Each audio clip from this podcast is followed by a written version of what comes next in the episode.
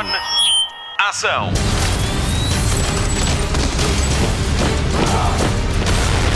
Hollywood Express. Olá, obrigada por descarregar e subscrever o Hollywood Express, o podcast de filmes e de séries da Rádio Comercial. Nesta edição de Emoções Fortes, dizemos-lhe que filmes de terror estão a caminho do Star no Disney Plus. Quem são os atores de mais um capítulo de American Horror Story? Qual vai ser o próximo papel de Keanu Reeves? E ainda espreitamos Calls, a nova série da Apple TV Plus. E na edição desta semana da Nuno Markle Database, um verdadeiro diamante da Disney com o Nuno Markle. Eu sou a Patrícia Pereira, a Marta Campos chega daqui a pouco com as notícias da televisão e o Mário Rui é o nosso sonoplasta da guarda. Agora, vamos às últimas do cinema. Hollywood Express. Notícias de cinema.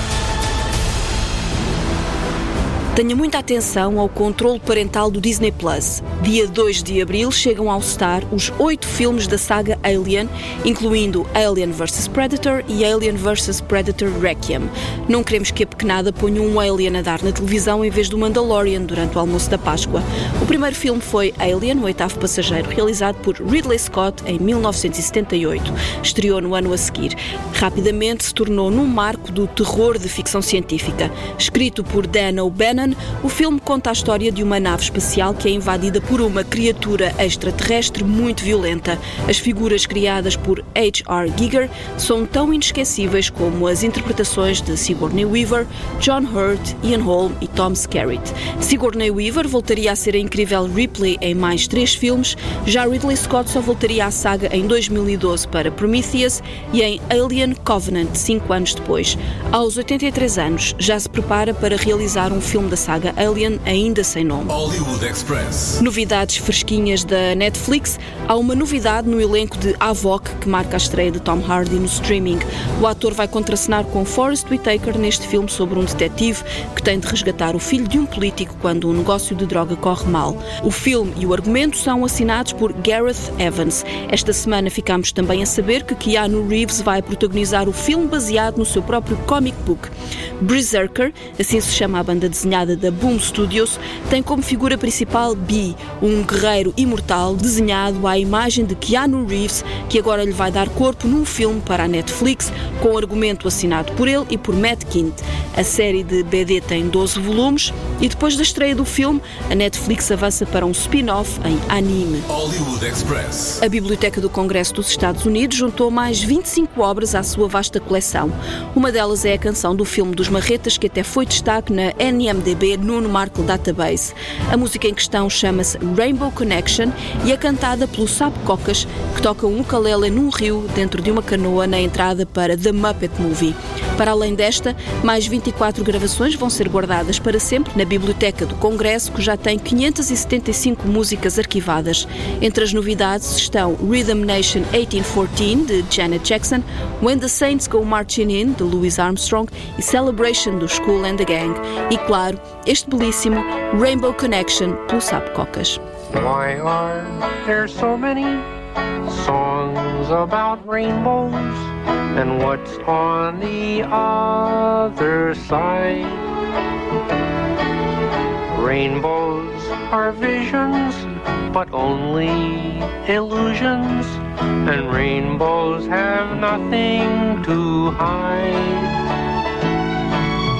So we've been told, and some choose to believe it. I know they're wrong, wait and see. Someday we'll find it, the rainbow connection, the lovers, the dreamers, and me.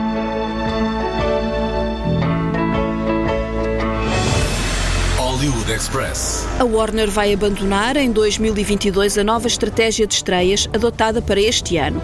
Ao longo de 2021, a Warner vai estrear os seus filmes em simultâneo nos cinemas americanos e na HBO Max. Para o ano, tudo muda à conta do acordo firmado com a cadeia de salas Regal Cinemas, que vai ter os filmes da Warner durante 45 dias em exclusivo antes de estrearem no streaming. A medida é positiva, mas representa uma redução de 50% no período de tempo que separa a exibição em sala da exibição em sala de estar. Por cá estamos todos a torcer pela reabertura das salas de cinema a 19 de abril. Continuamos a falar da Warner, que veio a público partir o coração dos fãs que esperavam ver o Ayer Cut de Esquadrão Suicida de David Ayer. Do infame filme de 2016, não vamos ver nem um minuto de filme que foi cortado. Garantia da Warner que não quer voltar a repetir a experiência Liga da Justiça de Zack Snyder. Até porque o filme O Esquadrão Suicida de James Gunn estreia este ano e hoje, dia que sai esta edição do Hollywood Express, há novo trailer e novo póster para ver com o nome da nossa Daniela Melchior logo por baixo do de Margot Robbie. De volta às versões de realizador, a Warner diz ainda que o Snyder Cut não é canon da DC e que não vai restaurar o Snyderverse, ou seja, não vai seguir o plano que o realizador tinha para os próximos filmes da Liga da Justiça. Enquanto os fãs da DC apanhavam os cacos destas notícias, a Warner avançou dois nomes para dois grandes filmes. Ellen Mirren vai ser a vilã Espera em Shazam Fúria dos Deuses e Pierce Brosnan, de 67 anos, vai ser Dr. Fate em Black Adam com Dwayne Johnson. Quantos anos tem Ellen Mirren? Não se costuma dizer a idade de uma senhora, mas neste caso eu até vou dizer.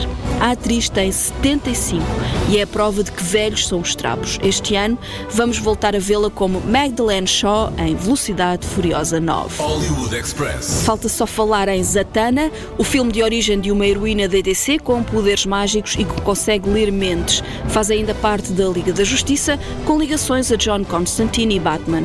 Só se sabe que o filme vai ter Emerald Fennell como argumentista, ela que está nomeada ao Oscar de melhor realizadora por Promising Young Woman, uma miúda com potencial em português. Se é fã do The Crown, Emerald Fennell é a Camila Parker Bowles.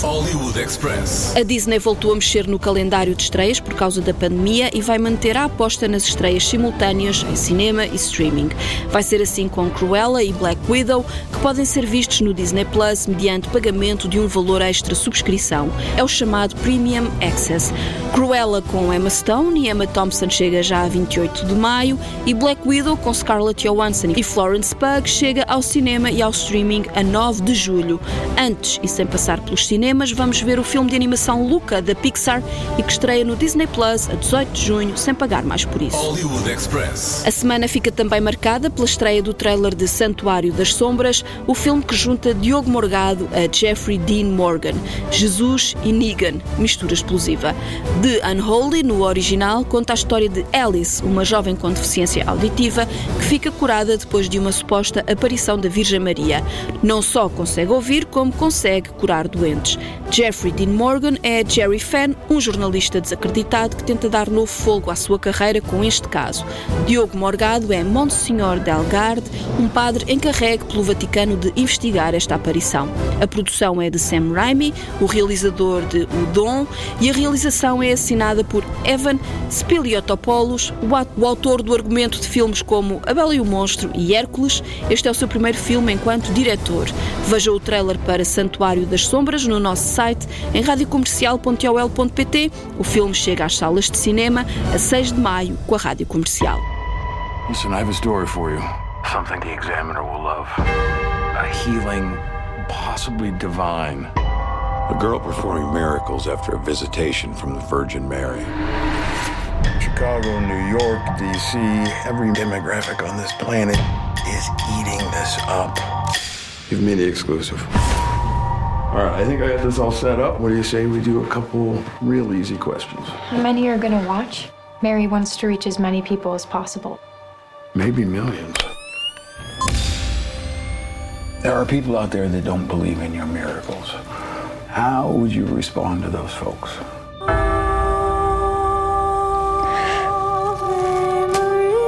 Seeing is believing. And why do you think Mary chose you? I opened myself up and welcomed her in. Hollywood Express. Vamos ligar a televisão? Olá Marta, que novidades tens para esta semana? Temos novas séries e muita, muita coisa que pode ver durante o fim de semana. Hollywood Express.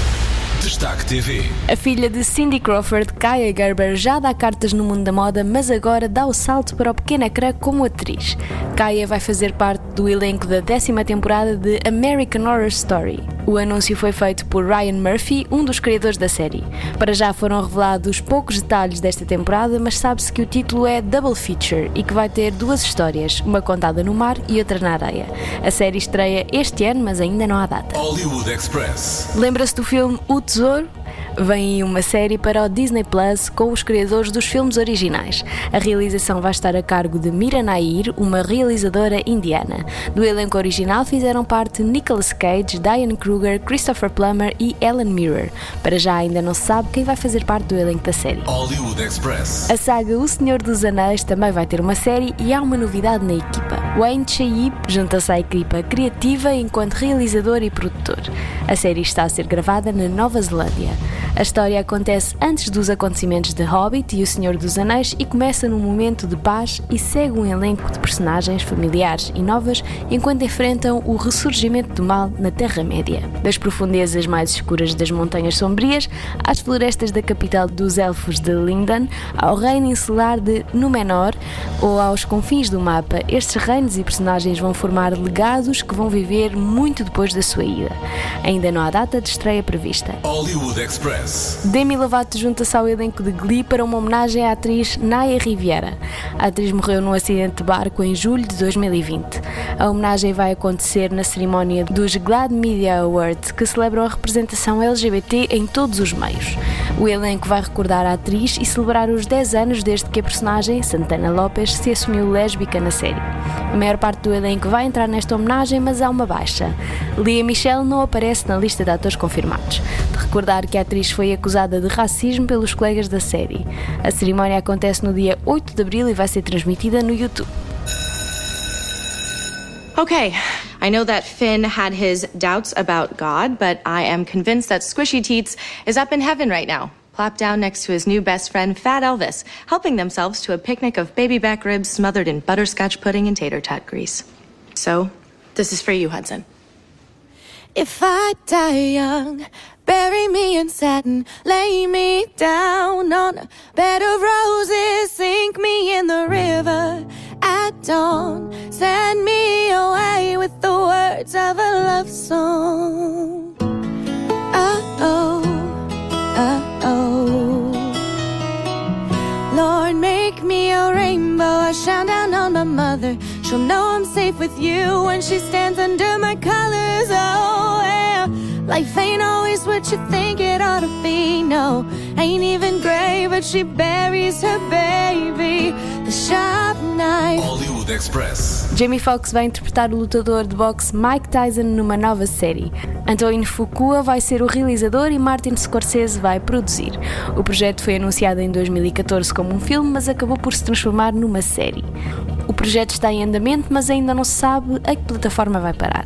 A história vai ser baseada na vida e carreira de Mike Tyson, que se vai juntar à equipa como produtor executivo. Hollywood Express. Temos um novo recordista do Disney Plus. A série da Marvel, O Falcão e o Soldado do Inverno, torna-se na mais vista de sempre na estreia. Junta-se assim a WandaVision e a segunda temporada de Mandalorian como as séries mais vistas no fim de semana de estreia. Ainda não viu? Aproveite o fim de semana e veja. Para já, há dois episódios disponíveis. Hollywood Express. Está ansioso pela estreia da quinta temporada de Vis a Vis? Então acalme-se porque já há data de estreia. Aponte na agenda o dia 20 de abril. A nova temporada da série vai ter 8 episódios e vai mostrar como é que as protagonistas Maka e Zulema vivem depois de deixarem os fatos amarelos de prisioneiras para trás. Alex Pina, criador de La Casa de Papel e White Lines, é um dos criadores da série. Está com saudades das criações de Pina e enquanto não estreia a nova temporada de Vis a Vis, espreita a sua nova série Sky Rojo. Os 8 episódios já estão disponíveis na Netflix. El ser humano es fascinante cuando se quita la máscara y se mira frente al espejo. Frente al espejo. ¿Y qué ganas palmando media vida en la cárcel? Conocerte.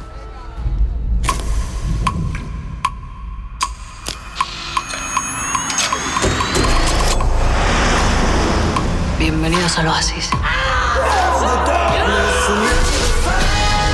Un golpe más y nos vamos a lo grande.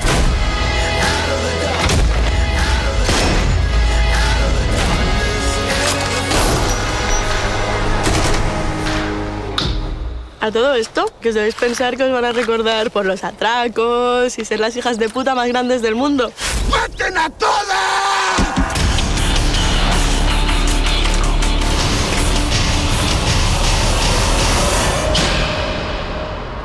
Mola. Hollywood Express. O podcast de filmes e séries da Rádio Comercial. Vamos à análise da Patrícia Pereira sobre Calls, a nova série da Apple TV Plus. Não é para corações sensíveis. Hollywood Express. Spotlight.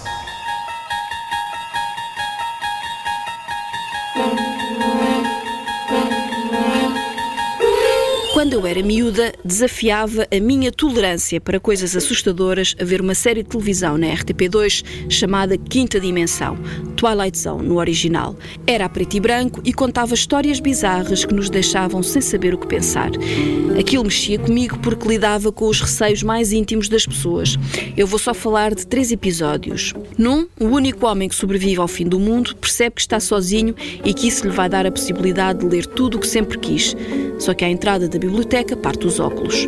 Noutro, um casal numa viagem de comboio está sempre a passar pela mesma estação e não consegue sair. E finalmente, o meu preferido, um homem num avião vê uma criatura na asa e apesar de ele o dizer a toda a gente a bordo, ninguém acredita nele. Quando o avião aterra, a asa está de facto danificada. Há dias voltei a sentir o que sentia quando era miúda a ver a quinta dimensão, quando me aventurei a carregar em play na série Calls, recém-estreada na Apple TV Plus. Tive de beber um copo de água com açúcar depois do primeiro episódio para me acalmar. Bom, eu não bebi, mas mexeu comigo ao ponto de pensar nisso. Calls é a versão americana para a série do mesmo nome no Canal Plus, em França, onde já leva três temporadas. Em ambas as versões, acompanhamos um evento apocalíptico através de chamadas telefónicas e de acontecimentos relatados ao telefone sem nunca ver os interlocutores. Só os ouvimos. Nunca vemos as pessoas e acredite, não é preciso. A emoção está toda nas vozes, a imagem é suficientemente neutra para que não se distraia do que está a ouvir. As histórias que vivem nas vozes de Lily Collins, Rosario Dawson, Pedro Pascal, Aubrey Plaza, Nick Jonas e muito mais são prova de que o terror e o temor não precisam ser vistos para se sentirem. Calls é para se ouvir na Apple TV Plus em nove episódios de grande intensidade.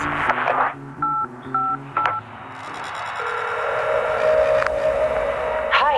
Hi. Uh, I, I was wondering if you could come see me today. See you. Uh, sure. Uh, is everything okay?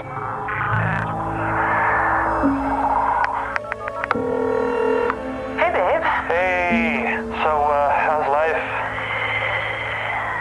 Sarah?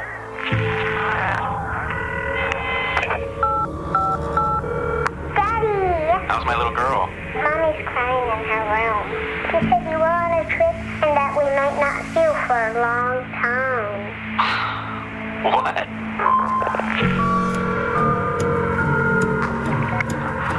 There's things we can't explain. What are you saying? Hollywood Express. O podcast de filmes e de séries da Rádio Comercial. Prepare-se porque há músicas nesta edição da Nuno Markle Database que se vão colar a si para o resto do dia. E ainda bem. Nuno Markle leva-nos pela mão por mais um dos filmes da sua vida. NMDB. Nuno Markle Database.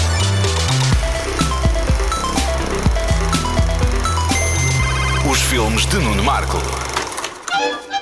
Nunca percebi as pessoas que associam a Disney a desenhos animados certinhos e bem comportados. Só consigo perceber isso vindo de pessoas que nunca viram nenhum. Filmes como Branca de Neve, Bambi, Cinderela, A Bela Adormecida, O Rei Leão nunca desviaram o olhar do mal e do negrume da vida sem contemplações. Por cada final feliz, há sempre uma travessia do inferno, seja a morte de uma mãe ou a perfídia de uma bruxa cruel. Para além desta questão narrativa, muita gente parece também esquecer-se que a Disney sempre foi um dos estúdios mais estética e tecnicamente experimentais e inovadores. E só isso explica a existência de uma experiência tão radical como esta de 1941. Fantasia. É uma produção de Walt Disney dirigida por 10 realizadores e sem uma história definida. Apenas o puro prazer de encontrar uma tradução visual para alguma da melhor música que se compôs na história da humanidade. Numa era em que se ia ao cinema para se assistir a histórias, Disney chamava o maestro Leopold Stokowski para dirigir a orquestra enquanto animação de luxo nas mais variadas estéticas, desde a mais abstrata à mais figurativa, acontecia no ecrã. And now we're going to hear a piece of music that tells a very definite story. It's a very old story, one that goes back almost 2,000 years. A legend about a sorcerer who had an apprentice. He was a bright young lad, uh, very anxious to learn the business. As a matter of fact, he was a little bit too bright. Uh, because he started practicing some of the boss's best magic tricks before learning how to control them. Uh, one day, for instance, when he had been told by his master to carry water to fill a cauldron, he had the brilliant idea of bringing a broomstick to life to carry the water for him. Well, this worked very well at first. Unfortunately, however, having forgotten the magic formula that would make the broomstick stop carrying the water, he found he'd started something he couldn't finish. Fantasia tem 124 minutos, uma duração tremenda para uma animação Disney, não propriamente adequada às bexigas pequenas das crianças, o que indicia que desta vez Disney não estava exatamente a trabalhar para elas, embora haja aqui segmentos completamente adequados a serem vistos e amados por miúdos. Mas Fantasia era acima de tudo dirigido a adultos e com uma missão muito nobre, fazer a música clássica chegar de maneira acessível, bonita e divertida a quem nunca se sentiu disponível para lhe dar ouvidos. E o que é certo é que o consegue ao longo de uma coleção de oito animações ligadas umas às outras por explicações do maestro, onde não há um momento que não seja, à sua maneira, absolutamente espetacular. Eu sabia da existência de fantasia em miúdo pelo meu pai, que atribuía parte do seu amor pela música erudita a esta produção Disney que ele vira enquanto criança. E lembro-me dele me contar do medo que Chernobog, o demónio gigante do segmento Uma Noite no Monte Calvo, com base na música de Mussorgsky, lhe tinha provocado.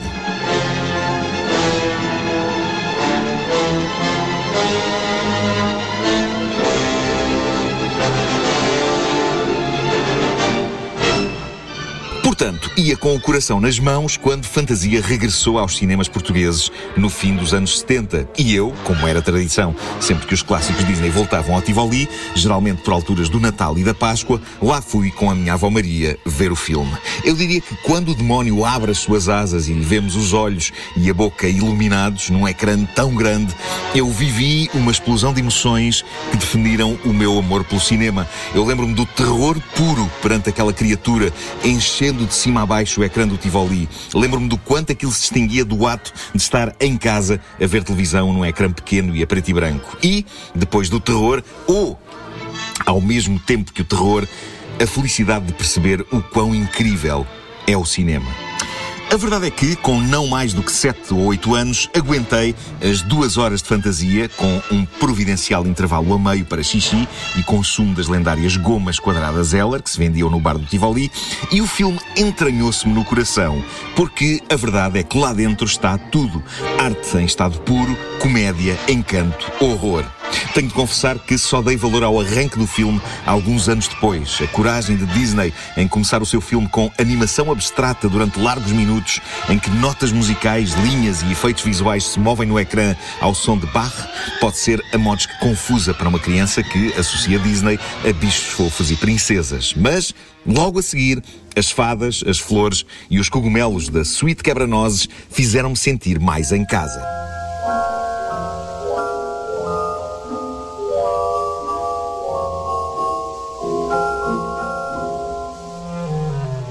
Claro, quando Mickey, aprendiz de feiticeiro, perde o controle sobre as vassouras vivas que põe a fazer o trabalho que devia ser o dele, a felicidade invadiu o meu coração.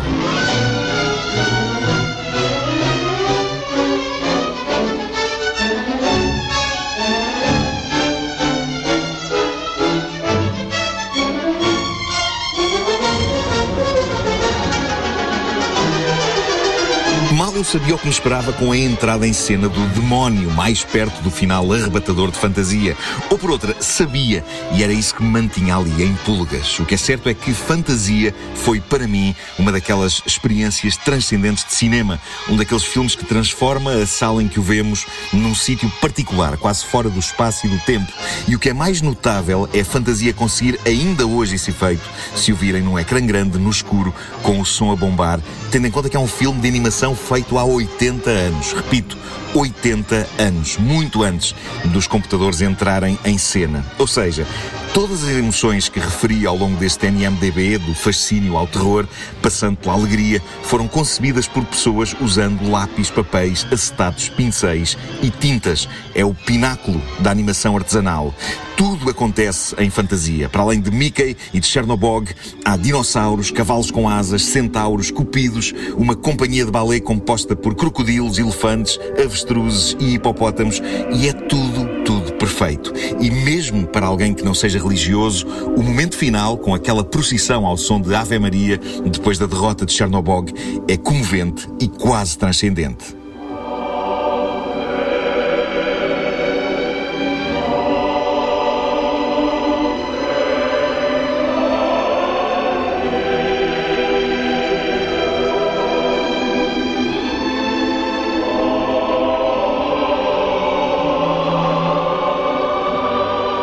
Portanto, aqui têm magia absoluta servida das mais variadas maneiras ao longo de duas horas e quatro minutos. A experiência foi repetida no ano 2000, quando a Disney fez Fantasia 2000, uma nova seleção de obras clássicas animadas, e é um bom filme, mas seria difícil superar o quase milagre conseguido por Walt Disney e os seus animadores em 1941.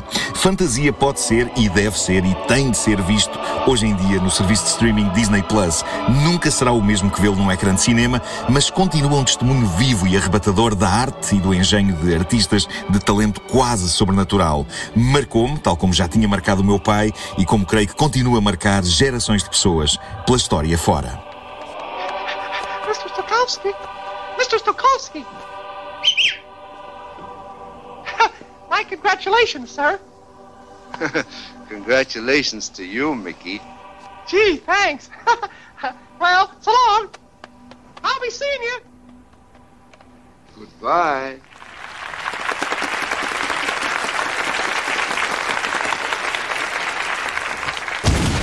Hollywood Express, o podcast de filmes e de séries da Rádio Comercial.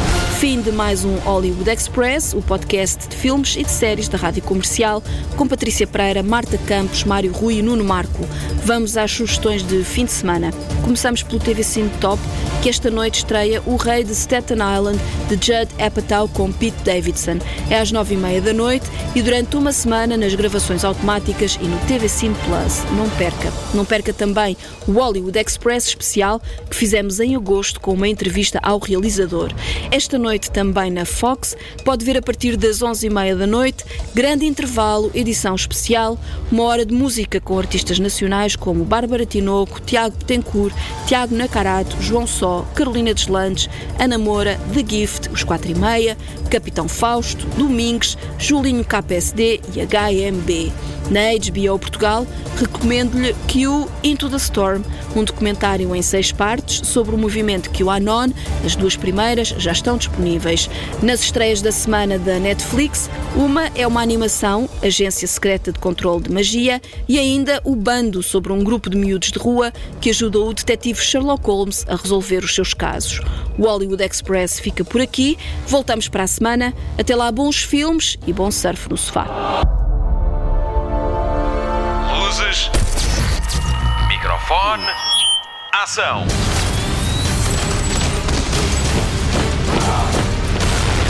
Hollywood Express.